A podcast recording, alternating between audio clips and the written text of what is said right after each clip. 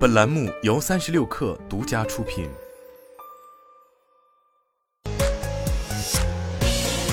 网络新商业领域全天最热消息，欢迎收听快讯不联播，我是金盛。苏宁易购在春季商家大会上表示，二零二三年将在即时零售布局基础上，深化与美团等生活平台的合作，并规划在抖音旗舰店上架千款生活电器产品。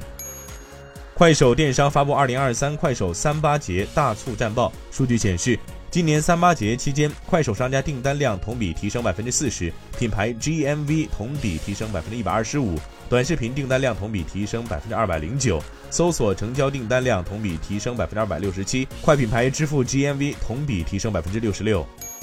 市场调研机构 Canalys 发布2022年全球出货量最高的十款手机，其中苹果 iPhone 占据七款，三星占据两款，Redmi 有一款上榜，Redmi Note 十一成为唯一一款上榜的国产手机。宝马将向股东支付五十五亿欧元的巨额分红。宝马周四提议每股派发八点五零欧元的股息，以让股东参与其2022年初步业绩的成功。宝马上年每股派息五点八零欧元。Sensor Tower 商业情报平台最新数据显示，得益于二月上旬胡桃和叶兰角色活动的举办，以及二月下旬3.5版本的更新，米哈游原神本月海外收入再度迎来增长，蝉联出海手游收入榜冠军，并重回收入增长榜榜首。日本政府在内阁会议上敲定了禁止在网络虚拟空间元宇宙销售仿冒品的反不正当竞争法修正案，以强化数字时代的知识产权保护。